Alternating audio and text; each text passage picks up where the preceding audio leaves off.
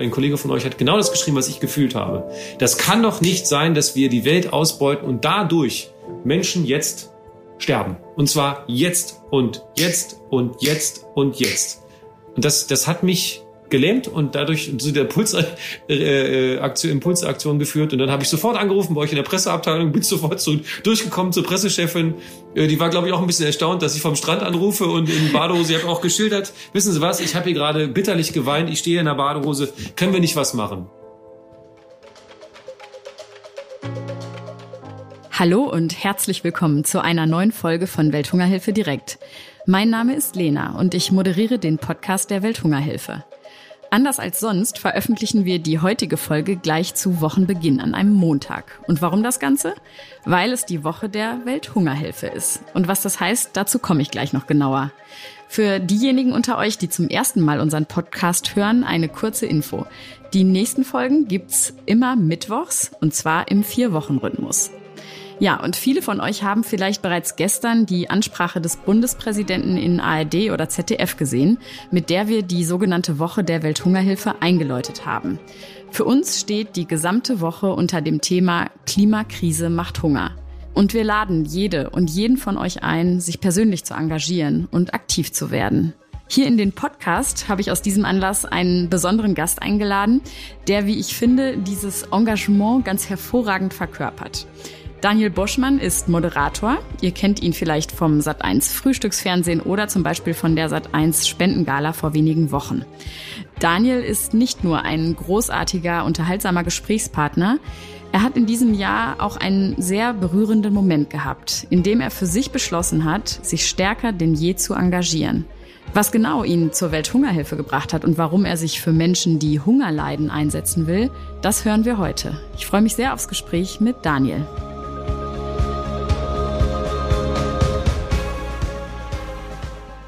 Hallo Daniel Boschmann, schön, dass du da bist. Vielen Dank für die Einladung, Lena. Ich freue mich sehr. Ich glaube, du bist heute schon ein bisschen länger wach, kann das sein?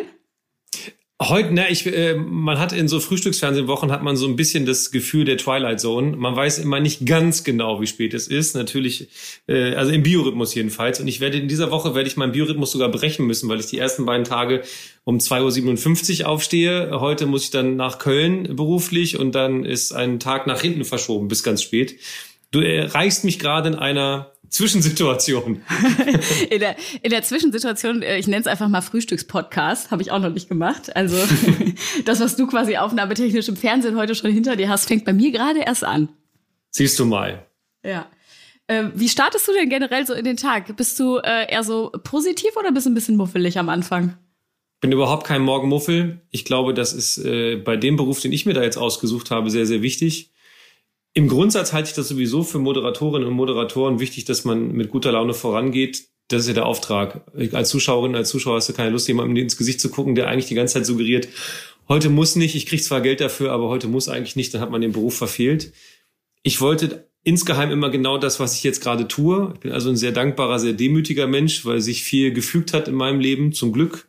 Natürlich auch nach harter Arbeit, muss man immer auch sagen, aber nee, ich äh, bin morgens, bin ich ein äh, sehr fitter und sehr schnell wacher Mensch. Das hat mir in vielen WGs auch Zorn und Häme eingebracht, während die anderen so in den Tag rein sediert äh, aufwachen, schlurfend, war ich immer sofort da. Also ich habe einen Kippschalter, Augen auf, Geist an und dann geht's los. Und ich glaube, das ist gerade für diesen Beruf sehr, sehr wichtig. Ich glaube, das ist echt ein großes Geschenk. Ähm, es ist so ein bisschen dieser der frühe Vogel, der durch die WG, äh, durch die Studenten-WG äh, zwitschert, äh, kenne ich auch noch irgendwie aus der Vergangenheit. Ich war, äh, bei mir hat sich das gewandelt. Ne? Ich war früher, war ich eher so ein bisschen später unterwegs, aber äh, vielleicht auch notgedrungen. Mittlerweile bin ich auch so. Äh, zumindest im Sommer immer schön früh raus. Ähm, du hast eine Sache gerade eben schon angesprochen. Also, du bist Moderator. Heute bin ich hier die Moderatorin und du stellst mich natürlich vor die Herausforderung, ähm, ich muss einen Moderator moderieren. Oh mein Gott. ich bin mal gespannt, wie lange, äh, ob sich das Blatt irgendwann wendet und du anfängst, die Frage zu stellen. Ist auch in Ordnung. Schauen wir mal, wo wir hinkommen. ich begebe mich in deine Hände. Ja, super. Und die Hörerin auf eine, äh, Hörer und Hörerin auf eine ähm, Reise. Und ähm, ich glaube, eine Frage, die ich jetzt natürlich gleich zu Beginn eigentlich äh, stellen muss, weil sich die Hörer und Hörerinnen das auch fragen werden. wieso bist du eigentlich ähm, mit der Welthungerhilfe in Verbindung gekommen? Gab es irgendeinen Auslöser, dass, äh, ja, dass wir als Organisation mit dir sozusagen zusammengekommen sind? Den gab es. Ähm, und das ist ein Moment, den ich so oft im Leben nicht habe, jedenfalls in der Schnelligkeit und in der Vehemenz. Ich kann das noch, gar, die Szenerie weiß ich noch ganz genau. Äh, wir waren vor ein paar Wochen, jetzt zwei Monaten, glaube ich, waren wir auf Sizilien. Wir wollten eine Woche Urlaub machen. Das ist die einzige Woche, die ich jetzt im Sommer frei hatte und dann wollte ich einfach mal ein bisschen Sonne sehen und ähm, Interessanterweise haben wir uns ganz bewusst dafür entschieden, nicht weit weg zu fliegen, aus ökologischen Gründen tatsächlich. Ich durfte schon viel von der Welt sehen und kann dann heute sagen, ich muss jetzt nicht mehr zwingend auf die Bahamas oder Französisch-Polynesien oder so. Heißt nicht, dass ich das verteufle und Menschen dafür verurteile, wenn sie das tun. Aber ich für mich habe ein anderes Reisebewusstsein so ein bisschen etabliert die letzten Jahre. Und ich liebe Südeuropa. Ich finde Italien ein fantastisches Land und man hat exakt das, was man auch in der weiten Ferne hat, da. Und ich habe aber auch feststellen müssen, dass man weitaus mehr bekommt, gerade als das, was man sich eigentlich wünscht, wenn man über Sonne und Hitze spricht. Wir sind gelandet in Catania und haben eigentlich ein, wir sind in so ein quasi so ein aktives Vulkangebiet geflogen. Man hat sofort gemerkt, da ist eine graue Wolke. Ähm, wenn du schon mal da gewesen sein solltest, weiß man, überall liegt ein schwarzer Film. Ruß fällt den ganzen Tag vom Himmel und bedeckt alles. Und dann denkt man erst, huch, ist aber dreckig, bis man dann realisiert, ach nee, das ist ja der Vulkan, der gerade nebenan ist. Das heißt, mit diesem Gefühl sind wir da gelandet und sind dann in den Süden gefahren. Und auf dem Weg nach Süden haben wir hier und da schon mal so ein paar kleine Feuer gesehen tatsächlich. Also so Buschfeuer, Waldfeuer, was dann darin mündete, dass ganz Südeuropa brannte, irgendwann in Griechenland und in Spanien und eben auch in Italien das war so ein bisschen der Vorbote. Und es war zu dem Zeitpunkt, ich will nicht sagen unerträglich heiß, aber schon sehr, sehr heiß. Und in diesem Gefühl sind wir nach Süden gefahren, nach Noto, also in die Ecke Noto, N-O-T-O. Wunder, wunderschön. Also Sizilien, fantastische Insel. Aber wir haben sofort, oder ich habe sofort eins gemerkt, dass die Natur da schon äh, zu dem Zeitpunkt im Hochsommer und gar nicht mal im Spätsommer in Mitleidenschaft gezogen war, sehr wenig Wasser gesehen hat, sehr trocken war. Und dann habe ich mich mit Menschen vor Ort unterhalten, die gesagt haben, ja, okay, so schlimm war es tatsächlich noch nie. Wir kennen hohe Temperaturen, aber so schlimm war es noch nie. Und wir haben das Gefühl, es wird immer schlimmer. Und wir erleben es selber. Wir haben in so einem kleinen Hotel auf dem Land gelebt. Das ist so diese Agrokultur, also wo große Landgüter, Bauernhöfe zu einem Hotel um, umgebaut wurden, was wie ich finde ein ganz tolles Reisen ist, weil man so ein bisschen den Bezug zur Natur jedenfalls hat und nicht so in großen Hotelbunkern. Auch da kein Vorwurf an andere, die es machen, aber ich für mich oder wir für uns haben das so entschieden. Und dann sind wir da angekommen, haben uns an die Hitze irgendwie ein bisschen gewöhnt und zwei Tage später waren wir am Strand. Und im Hintergrund habe ich Rauchsäulen gesehen von so kleinen ähm, Feuern und ich habe die Nachrichten gelesen. Und eigentlich wollte ich es nicht machen. Ich will im Urlaub eigentlich nichts mit der Welt zu tun haben, weil man ja einfach wirklich mal abschalten möchte. Jetzt bin ich aber nur mal Nachrichtenjunkie und habe zu dem Zeitpunkt einen herzzerreißenden Artikel gelesen über Madagaskar und die Umstände, die die Menschen dort ertragen müssen. Die schlimmste Dürre seit über 40 Jahren. Ähm, es geht für Hunderttausende Menschen tatsächlich in den nächsten Wochen und Monaten täglich um Leben und Tod, dass sie Dreck essen müssen, damit sie überhaupt etwas im Magen haben. Dass sie äh, Moos, äh, alles, was, was man überhaupt noch irgendwie essbar ist, sich suchen, um nicht zu sterben.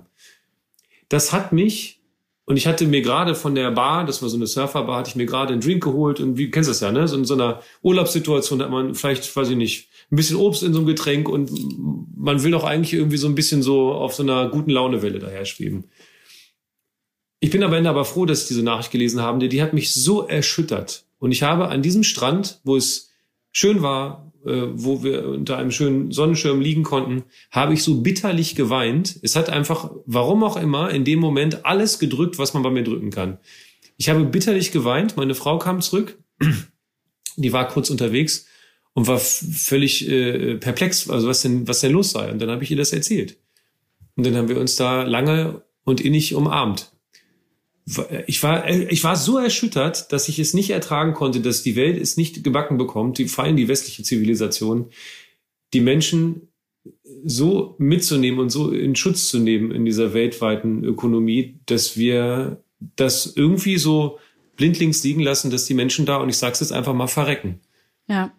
Glaubst du, glaubst du, dass dieses äh, Thema, das du hast ja auch gerade eben so beschrieben, dass es auch in Sizilien zu dem Zeitpunkt mega heiß war und man irgendwie drüber spricht, das sind auch schon, das ist spürbar der Klimawandel, hat dieses Setting irgendwie dazu beigetragen, dass es auch für dich so eine Spürbarkeit gab? Oder was hat dazu geführt, dass dieses so ferne Madagaskar dir plötzlich so nah war? Na, ist in der Erlebniswelt, ich war noch nie auf Madagaskar. Ich war zwar in Südafrika und ich war auch schon in äh, Kenia und Tansania. Das heißt, die, die Breitengrade sind mir irgendwie klar. Ich habe das schon erfahren, wie es da ist. In dem Land selbst nicht. Aber ich glaube, dass der Erfahrungshorizont an Temperatur, an Trockenheit und, äh, also wir sagen, an Hitze, der ist gar nicht so weit weg. Also wir sagen ja immer, ja, ach, Afrika, so weit weg und das ist doch sowieso schon immer Dürre und die Menschen sind doch daran gewöhnt, alle all diese schrecklichen Vorurteile und Schubladendenken, die wir uns so angewöhnt haben in der westlichen Kultur, die werden ja wohl Lösungen finden. Nein, die werden einfach keine Lösung finden, wenn der Boden brennt und einfach seit Wochen und Monaten keine, kein Wasser gesehen hat. Und so sah es in Teilen eben auch auf Sizilien aus. So sah es aus. Also natürlich noch lange nicht so dramatisch und wir sind ja immer noch in der westlichen Zivilisation, das heißt, die, die Versorgungsketten sind da, wir haben auch noch Wasser, aber auch da haben die gesagt, wir können unsere Pflanzen im Garten nicht sprengen, weil wir gar nicht wissen, wie viel Wasserreservoir wir noch haben. Und dann wird es ja auch verboten. Kennen wir ja, es gab ja schon Wasserstopps in Ferienregionen. Und genau das hat, glaube ich, die Kombination, dass man irgendwo im Hintergrund so eine Rauchsäule wahrnahm, dass, dass es mir eigentlich gut gehen sollte oder gut gehen darf, weil ich ja im Urlaub bin und dann aber verstehe, dass es Menschen exakt der gleichen, am gleichen Tag, zur gleichen Uhrzeit so unendlich dreckig geht, das ähm, konnte ich mit mir in dem Moment nicht mehr vereinbaren und dann habe ich in dieser Sekunde, also kurz nachdem diese Umarmung beendet war, bin ich aufgestanden. Ich mache viel im Stehen und im Gehen. Wichtige mhm. Telefonate, da bin ich wie so ein Tiger im Käfig, muss ich immer gehen. Und dann habe ich gegoogelt. Und dann habe ich gegoogelt, Hunger, ich glaube Hungerhilf, nee, Hunger Madagaskar habe ich Genau, Hunger Madagaskar, die beiden Worte habe ich eingetippt. Und dann bin ich sofort auf die Welthungerhilfe gekommen. War so ziemlich der erste Link, weil es, glaube ich, einen tagalten Artikel gab auf der Seite. Und dann, bitte sieh es mir nach, habe ich das, der nächste Schritt war äh, Bewertung Hungerhilfe. Weil ich, ich wusste, die Welthungerhilfe, die war mir im Begriff. Die war mir ein Begriff, die wurde, ich habe das in, in, einer, in, einer, positiven Erinnerung. Weil man, ich bin ja nun mal 40 Jahre alt und dann hat man bestimmte Hilfsorganisationen ja schon gehört. So, das heißt, der, der Begriff war mir klar. Nichtsdestotrotz, ich wollte einfach sicher gehen, wenn ich mich jetzt engagieren will, dann wollte ich mal wissen, wie stehen die denn eigentlich gerade? Und dann gab es dann so eine drei, vier Seiten, da ging es dann so um Scores, also wie, wie ist die, wie ist die Welthungerhilfe eingeschätzt? Äh, wie verlässlich? Wie viel Kosten bleiben im System? Wie viel erreicht tatsächlich an den Spendengeldern wirklich die Menschen, die es brauchen? Und da ist die Welthungerhilfe in den Artikeln, die ich gelesen habe und auch jetzt im Nachhinein, sonst würden wir heute nicht sprechen, sehr, sehr gut weggekommen. Und mir war es wichtig, wenn ich mich engagiere, dann soll das nicht irgendein popkulturelles Ereignis sein, wo vor allem die Menschen, die mithelfen wollen, mich irgendwie aufwerten. Ach, guck mal, hier ist noch ein Popstar, den finde ich cool. Da ist noch eine Künstlerin, die finde ich super. Da möchte ich auch irgendwie dabei sein. Ich wollte etwas machen, was mich einzig und allein im Inhalt jetzt gerade trifft. Und Welthungerhilfe hat exakt in diesem Artikel genau das geschrieben. Ähm, oder eine Kollegin, eine Kollege von euch, ein Kollege von euch hat genau das geschrieben, was ich gefühlt habe. Das kann doch nicht sein, dass wir die Welt ausbeuten und dadurch Menschen jetzt sterben. Und zwar jetzt und jetzt und jetzt und jetzt. Und das, das hat mich gelähmt und dadurch zu der Puls, äh, äh, Aktion, Impulsaktion geführt. Und dann habe ich sofort angerufen bei euch in der Presseabteilung, bin sofort zu, durchgekommen zur Pressechefin, die war, glaube ich, auch ein bisschen erstaunt, dass ich vom Strand anrufe und in Badehose. Ich habe auch geschildert, wissen Sie was, ich habe hier gerade bitterlich geweint, ich stehe in der Badehose, können wir nicht was machen? Das war der Satz, Wahnsinn, ziemlich genau. Wahnsinn, ja. Das ja, ist, sehr, ja. sehr, sehr berühmte Bilder, Daniel, auf jeden Fall. Also so eine Mischung zwischen irgendwie unmittelbares Handeln aus Badehose und vom Strand heraus. Und ähm, du hast dich gemeldet bei der Welthungerhilfe. Vielen Dank dafür und äh, freut mich natürlich auch, dass wir da ähm, irgendwie deinen deinen Nerv getroffen haben und ähm, hoffentlich auch den vieler anderer Unterstützer und Unterstützerinnen. Was, ähm, wie ging es weiter? Was, du hast gesagt, ich will jetzt was tun, ich will jetzt was ändern. Was hast du einerseits vielleicht auf dem weiteren Weg jetzt mit der Welthungerhilfe, aber auch für dich in dem Moment, was hat das weiter mit dir gemacht in deiner Gedankenwelt und natürlich auch in deiner Veränderungswelt, so will ich es vielleicht mal nennen? Die letzten Jahre, ich glaube, spätestens mit der Corona-Pandemie hat bei mir so eine Reflexion eingesetzt. Das ist äh, im privaten Bereich, im beruflichen Bereich und dann darüber hinaus meine Sicht auf die Gesellschaft und das, was wir so als, als Weltengesellschaft so gerade machen und wem wir wie helfen und ob wir gar nicht helfen. Und ich habe festgestellt, ähm, dass ich viel zu lange in Karrieremustern gedacht habe was immer eine tolle Antriebsfeder ist, weil das äh, Schaffenskraft freisetzt und äh, es in diesem Berufsfeld, in dem ich mich bewege, gar nicht anders geht. Dass man immer mit der Überenergie an ein ähm, Projekt rangeht, sonst würde man sich im Fall der Fälle nicht trauen, eben vor vielen Kolleginnen und Kollegen äh, direkt live zu moderieren oder eben auch vor einem Millionenpublikum. Wenn man da nicht mit einem großen Rücken, also mit einem, sagen wir mal, mit einem starken Rücken da steht und äh, felsenfest im Boden steht, dann ist man wackelig und das merken Zuschauerinnen und Zuschauer. Dann ist es nicht lustig, dann ist es nicht souverän und deswegen muss man sich also immer sehr committen, wie man heute so schön sagt. Also äh, alles dafür geben, dass das da funktioniert. Ich habe aber im gleichen Maße gemerkt zu diesem Zeitpunkt und jetzt über die letzte Phase hinweg, dass ich mit dem, was ich da erreichen durfte und konnte bis jetzt, hm, mir in meiner Rückbetrachtung zu wenig gemacht habe für eine Gemeinschaft. Also ich habe mich schon eingesetzt für SOS Kinderdorf hier in Deutschland und auch in Afrika aber das ist nichts, wo ich sage, hey, super, Daniel, da hast du aber ganz toll, warst du mal da und hast für Aufmerksamkeit gesorgt. Denn am Ende muss ich mir ehrlich eingestehen, das war bis jetzt zu wenig. Und ich glaube, dieses zu wenig und die Scham, dass ich vielleicht, also ich sage jetzt mal Scham, denn ich glaube, das war es kurz, dass ich mit dem Forum, das ich habe und mit den, wie sagt man heute, modernen Follower, die auf meinem eigenen Account da sind, da erreiche ich eine Großstadt und die würde ich gerne öfter erreichen ich unterhalte unglaublich gerne und Unterhaltung hat eine heilende Kraft. Das ist der Grund, warum ich das mache. Du kannst mich übrigens immer unterbrechen, wenn ich zu lange monologisiere. Ne? Ich merke, ich quatsche so viel. ich weiß, dass ich unterbrechen darf, aber es ist auch so, okay, okay, ich weiß, du brennst für das, was du tust. Also alles gut. Ja, ja. ja. Also ich bin, ich bin in diesem Job angetreten und ich habe ja zwei Studiengänge erfolgreich ähm, abgebrochen und bin dann auch eine dieser Medienexistenzen. Ich habe ja BWL mit Japanisch und Politikwissenschaften studiert, also gerade Politikwissenschaften, da ging es mir am Ende um das große Ganze und nicht um das Auswendiglernen irgendwelcher Klausuren. Aber ich bin vor allem für die Unterhaltung ins Fernsehen, weil ich glaube, dass Unterhaltung und Eskapismus und Freude verbreiten heilt. Ganz mhm. viele Menschen heilt. Ich habe es an meiner eigenen Großmutter gesehen Mhm. Ähm, der Grund, also ich habe meine Mutter, meine Großmutter strahlen sehen, wenn ich äh, dabei war, wenn sie ein Unterhaltungsformat zum Beispiel mit Rudi Carell gesehen hat.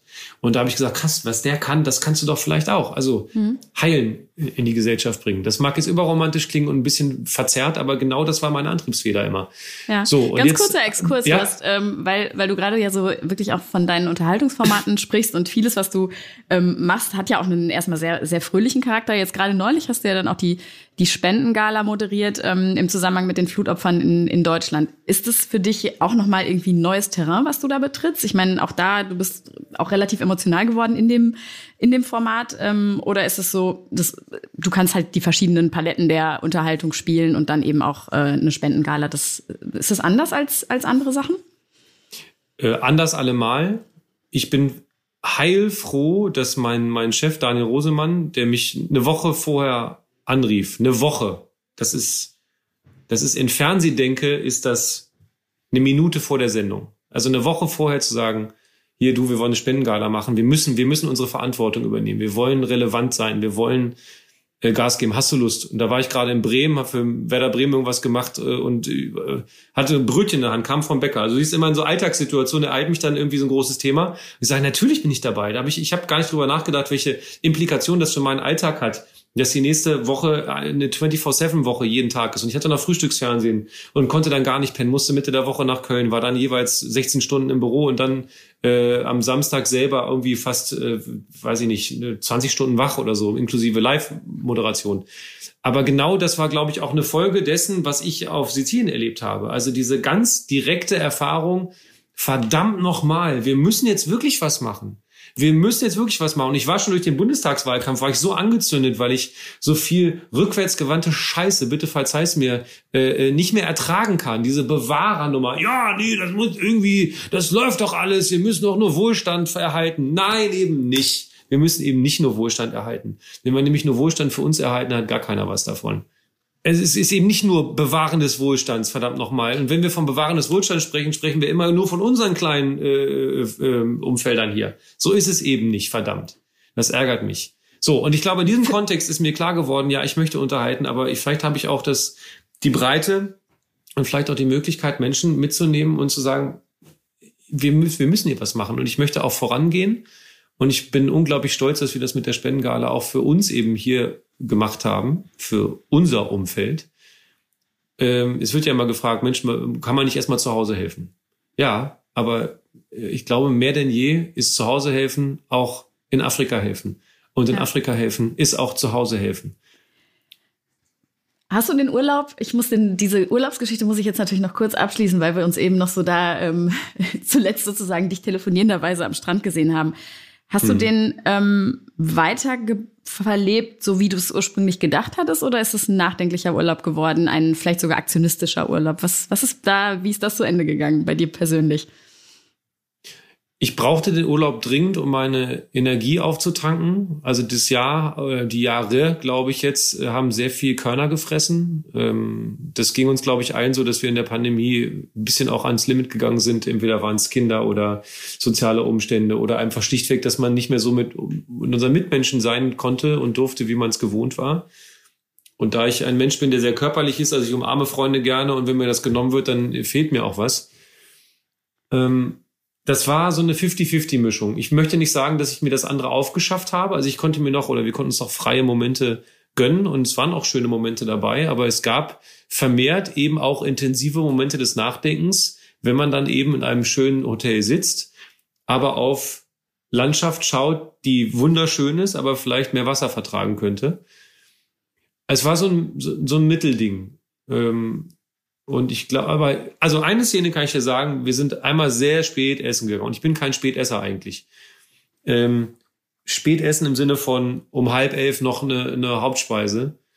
Und da war es einfach noch 30 Grad warm. 30. Um halb elf nachts. Und es wurde nur 28 Grad kalt. In Europa.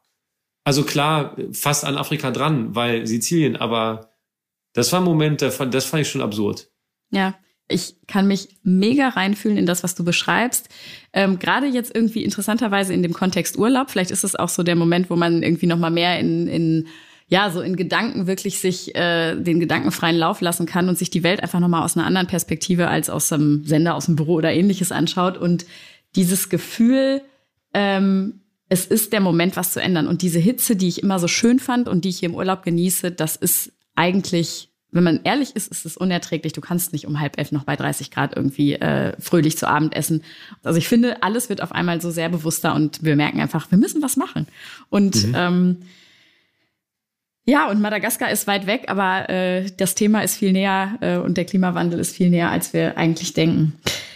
Ich würde ganz gerne, weil ähm, in dem Moment, wenn wir diese, diese Podcast-Folge senden, ist ja Woche der Welthungerhilfe. Also einmal ja. im, äh, ich, das kann man jetzt ja so ganz offen sagen, wir sind natürlich jetzt noch ein paar Tage vor äh, Woche der Welthungerhilfe, aber in dem Zeitpunkt, wenn wir hier rausgehen, ist es soweit.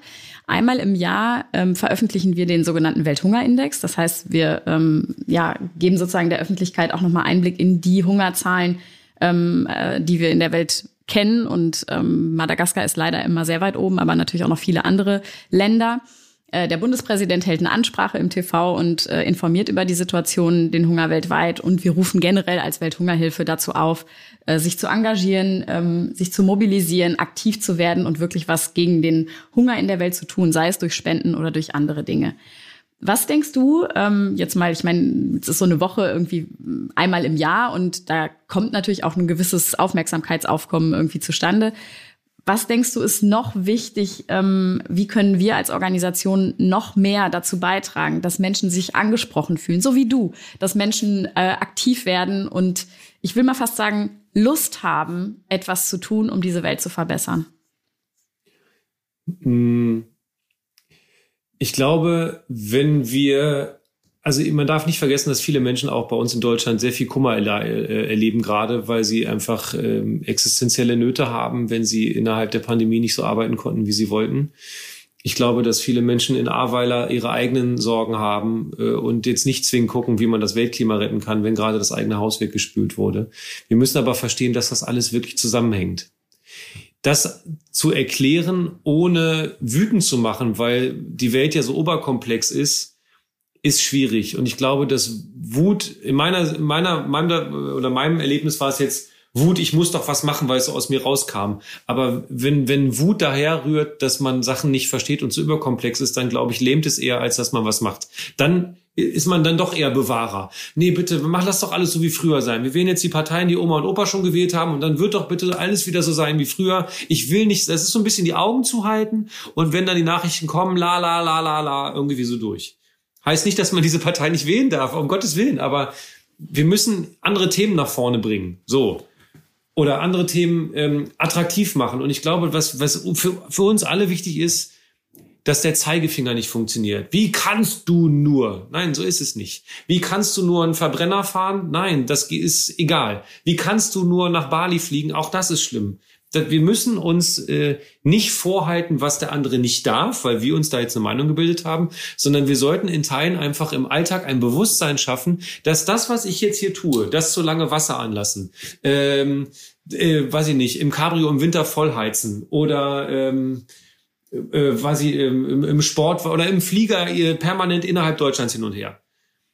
Wenn wir ein Bewusstsein dafür schaffen, dass all diese Handlungen Geld kosten und damit auch Umweltkosten verursachen, dann müssen wir entweder mehr bezahlen also irgendwie einen Ausgleich dafür schaffen, und zwar einen ganz konkreten Ausgleich, dass es richtig wehtut. Wir müssen dafür sorgen, dass es Alternativen gibt, die wirklich Alternativen sind. Denn wenn die Bahn scheiße ist, ist die Bahn scheiße. Da kann ich mir noch so sehr sagen, dass das Bahnfahren eine tolle Idee ist, aber wenn der Zug voll ist und ich selbst mit einem langfristig geplanten Ticket auf dem Boden sitze, nachdem ich anderthalb Wochen im Studio gearbeitet habe, also ein bisschen moderne Grubenarbeit, kaum Tageslicht gesehen. Ich will jetzt kein Mitleid, aber dann fahre ich nach Hause, wollte von Köln nach Berlin mit dem Zug und sitze mit einem terminierten Ticket sitze ich mit meinen zwei Riesenkoffern im Flur vor der Tür. Das ist doch keine Alternative, Freunde.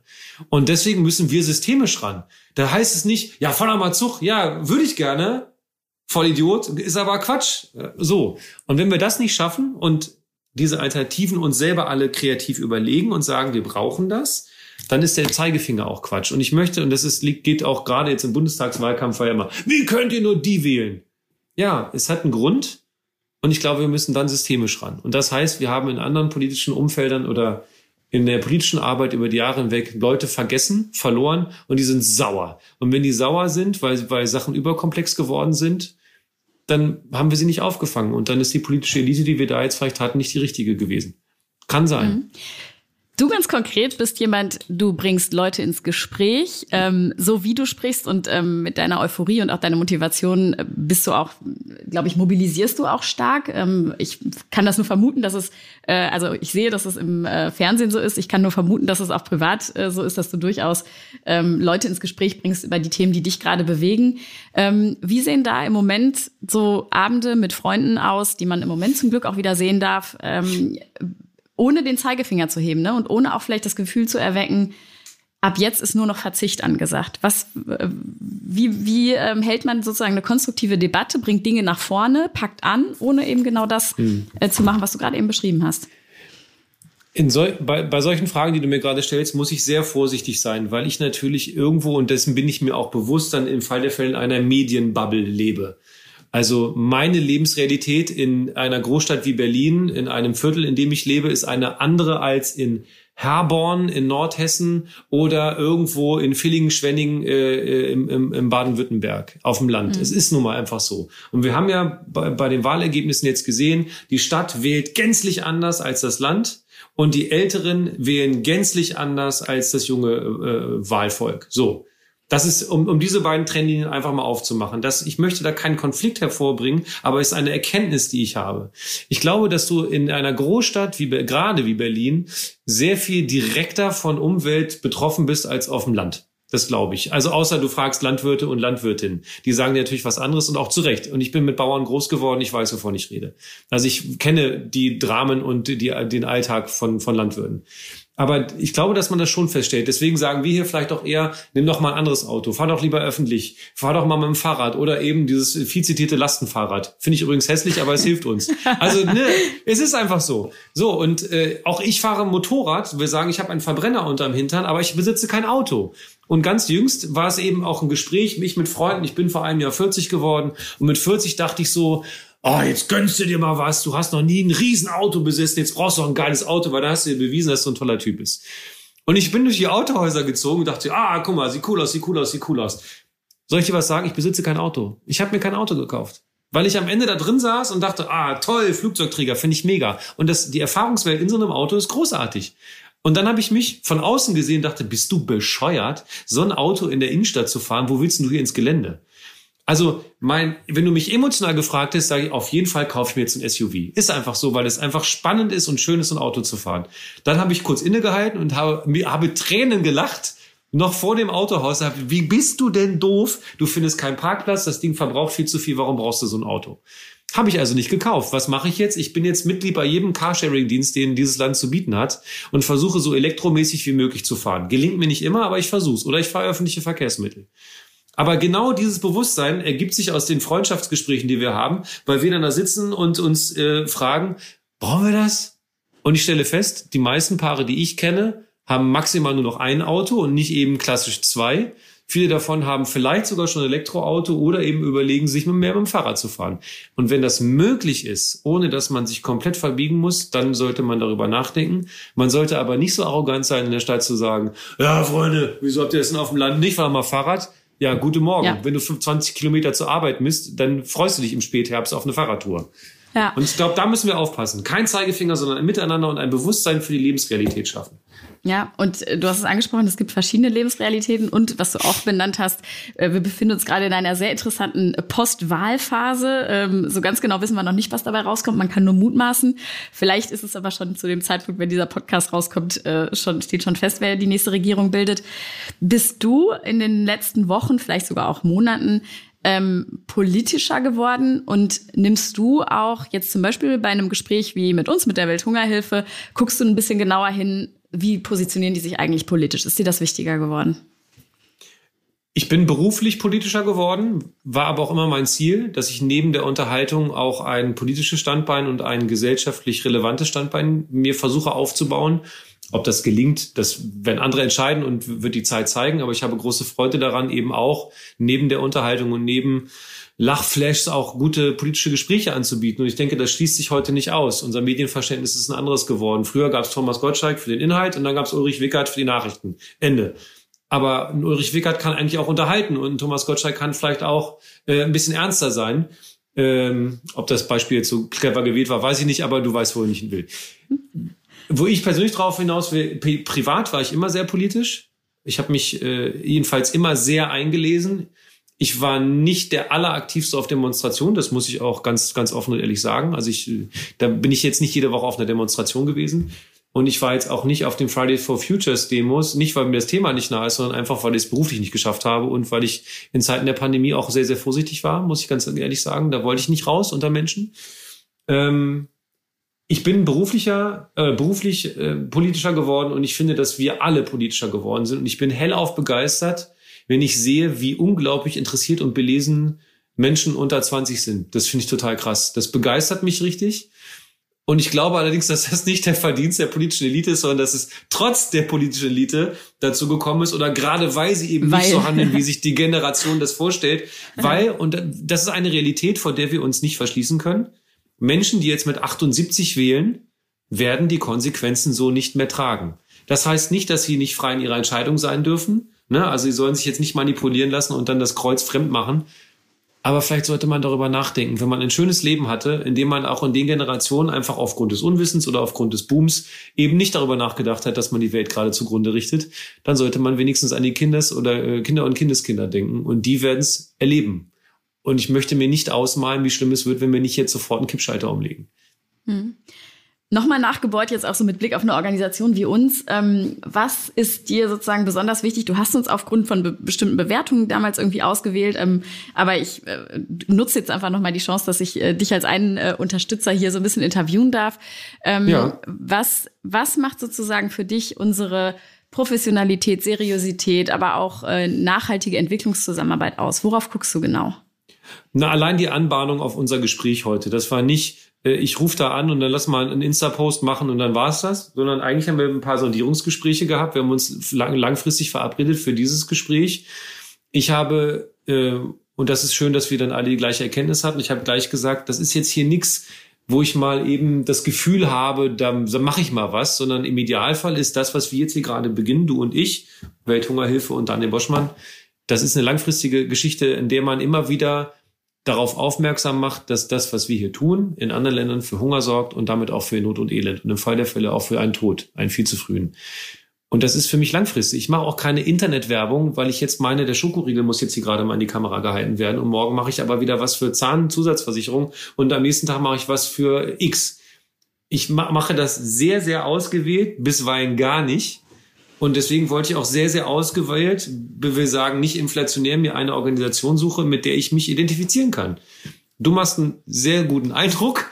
Äh, die Menschen, die ich, mit denen ich bis jetzt gearbeitet habe oder gesprochen habe, euch machen auch einen sehr guten Eindruck. Wenn das nicht der Fall wäre, würde ich nicht weitermachen, weil ich äh, über Menschen entscheide.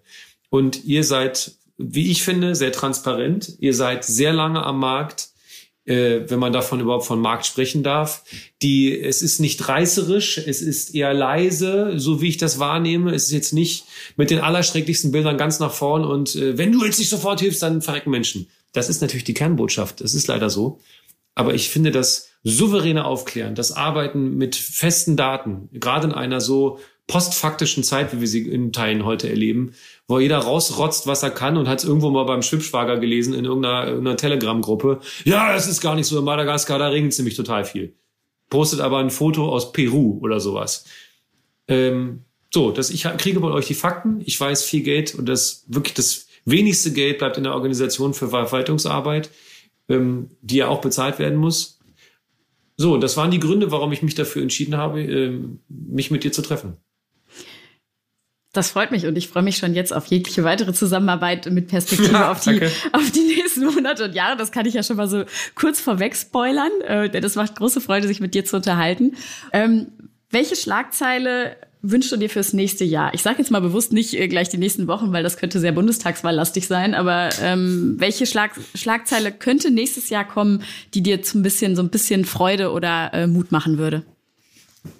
Mmh Angela Merkel hält nicht die Neujahrsansprache. Das muss ich einordnen, warum ich das sage. Nicht, okay. weil ich Angela Merkel nicht gut finde. Ich glaube, dass uns diese Frau durch äh, absurdeste Krisen durchgebracht hat und ich glaube, dass wir uns noch umgucken werden und sie, sie und ihren Führungsstil vermissen werden. Das ist meine persönliche Einschätzung, dass sie gerade in diesen hochemotionalen Phasen eben dann doch eben nicht impulshaft gehandelt hat, sondern erstmal Fakten hat sprechen lassen und eher leise war. Ich glaube, das hat uns geholfen, glaube ich wirklich. Auch sie hat Fehler gemacht. Ich glaube, in der Größenordnung als Politiker machst du keine Fehler. Äh, also machst du nicht keine Fehler. Mhm. Warum ich das sage, dass sie nicht die Neujahrsansprache halten soll, ist meine große Hoffnung, dass wir diese Sondierungsgespräche nicht ewig lange hinziehen und dass wir im, weiß ich nicht, Januar, Februar, März immer noch keine Ahnung haben, wer dieses Land regieren soll. Denn wir hätten eigentlich gestern mit der Regierungsarbeit anfangen müssen. Und wir hätten gestern Digitalisierung und Umwelt nach vorne stellen müssen. Und wir hätten gestern darüber reden müssen, warum wir das bis jetzt nicht geschafft haben. Und diese ganzen Lippenbekenntnisse, die regen mich maßlos auf. Wir haben keine Zeit mehr. Punkt. Wir haben sie einfach nicht. So. Und wenn wir dann darüber sprechen, was ist eine tolle Schlagzeile, dann möchte ich, dass wir eine, was ist eine Schlag, ja, eine Schlagzeile muss ja sofort knallen, ne? Dann würde ich sagen, ähm, Europa bekennt sich zu Europa bekennt sich einheitlich zu Umweltzielen. Das wäre eine Schlagzeile, die mich sehr glücklich machen würde, weil es bedeuten würde, dass die Länder verstanden haben, dass wir auch hier in Zentraleuropa in vielleicht 50 Jahren unseren Wohlstand eben nicht mehr haben, weil überall auf der Welt es brennt und sich Millionen Menschen auf den Weg machen, um ihr Leben zu retten. Wir haben jetzt schon wenig Platz auf dem Planeten. Wir sind in meinem Dafürhalten schon zu viele Menschen auf diesem Planeten. Und was, wen, wen, wie wollen wir die Menschen noch versorgen? Wir haben das Wasser dann bald nicht mehr. Es wird die Wasserkriege geben. Es wird im Nahen Osten wird es eine Massenflucht geben, weil es einfach nichts mehr zu trinken gibt. Zu trinken, das, das, das Grundbedürfnis der Menschheit ist Wasser und Essen. Bedürfnispyramide ganz unten. So, und Absolut. das ist, wenn es das nicht gibt, werden sich aber Millionen Menschen, weil sie leben möchten, weil sie Angst vom Tod haben, weil sie einfach verdammt nochmal verdient haben zu leben, werden sich in Bewegung setzen. Und dann haben wir dafür gesorgt, dass es dass dafür dazu kommt. Und dann wird es kriegerische Auseinandersetzungen geben. Und dafür haben wir uns dann die Hände schmutzig gemacht. Wir haben das nicht verhindert und wir hätten es verhindern können. Hm. Ich nutze jetzt nochmal deine schöne Schlagzeile. Europa bekennt sich zu Umweltzielen, die wir hoffentlich nächstes Jahr irgendwann lesen werden. Die nutze ich jetzt noch mal ganz kurz, um den Bogen zu schließen äh, und zurück zur Woche der Welthungerhilfe zu kommen. Ich würde mich total freuen, wenn die Hörer und Hörerinnen dieses Podcasts sich zu äh, einer Klimaaktion bekennen und im Rahmen der Woche der Welthungerhilfe ihre eigene Klimaaktion starten. Ähm, man kann sich da auf der Webseite der Welthungerhilfe auch informieren, ähm, was genau man in dieser Woche machen kann, um ganz konkret einen Beitrag zu leisten.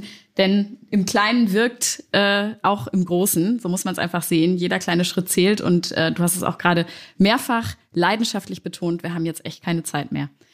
Und damit nochmal ganz herzlichen Dank, Daniel, für diesen äh, Frühstückspodcast ohne Frühstück. Äh, weder, du, weder du noch ich haben mir irgendwie Kaffee oder ähnliches mal eben kurz zwischendurch gesnackt. das stimmt, das stimmt. ähm, es, es hat total Spaß gemacht, sich mit dir zu unterhalten und ich kann nur sagen, ich hoffe, dass wir das wiederholen, ähm, ob im Podcast oder halt auch nochmal in einem äh, Real-Format. Das wäre wahrscheinlich umso netter. Ähm, ich freue mich auf gemeinsame Zusammenarbeit. Ich freue mich auch. Vielen Dank für die Einladung. Vielen Dank für die Arbeit, die ihr jeden Tag leistet. Und äh, wir müssen Menschen daran erinnern, dass es überall auf der Erde immer wieder Härte gibt, die wir sehen müssen. Und auch wenn es nicht einstürzende Türme gibt, die epische Bilder liefern und damit Klickzahlen und Einschaltquote, wir müssen auch auf die leisen Dramen hinweisen. Und das ist eben ein manchmal ein leises Dahinsterben, wenn die Kraft nicht mehr fehlt. Und das berührt mich sehr. Und ich finde es großartig, dass es Organisationen wie euch gibt. Ähm, wir müssen manchmal das Auge auch mal über die Straße hinweg in ein anderes Land richten. Und wenn wir hier alles richtig machen würden, gäbe es Elend auf der anderen Seite der Welt nicht zwingend in dem Ausmaß. Und deswegen ist es schön. Vielen Dank für das tolle Gespräch. Dankeschön und bis bald. Tschüss. Das war Welthungerhilfe direkt, der Podcast der Welthungerhilfe. Wenn es euch gefallen hat, empfehlt den Podcast gerne weiter. Und natürlich freuen wir uns über Feedback, Lob und Kritik an podcast.welthungerhilfe.de. Bis zum nächsten Mal bei Welthungerhilfe direkt. Dieser Podcast wird produziert von Podstars bei OMR.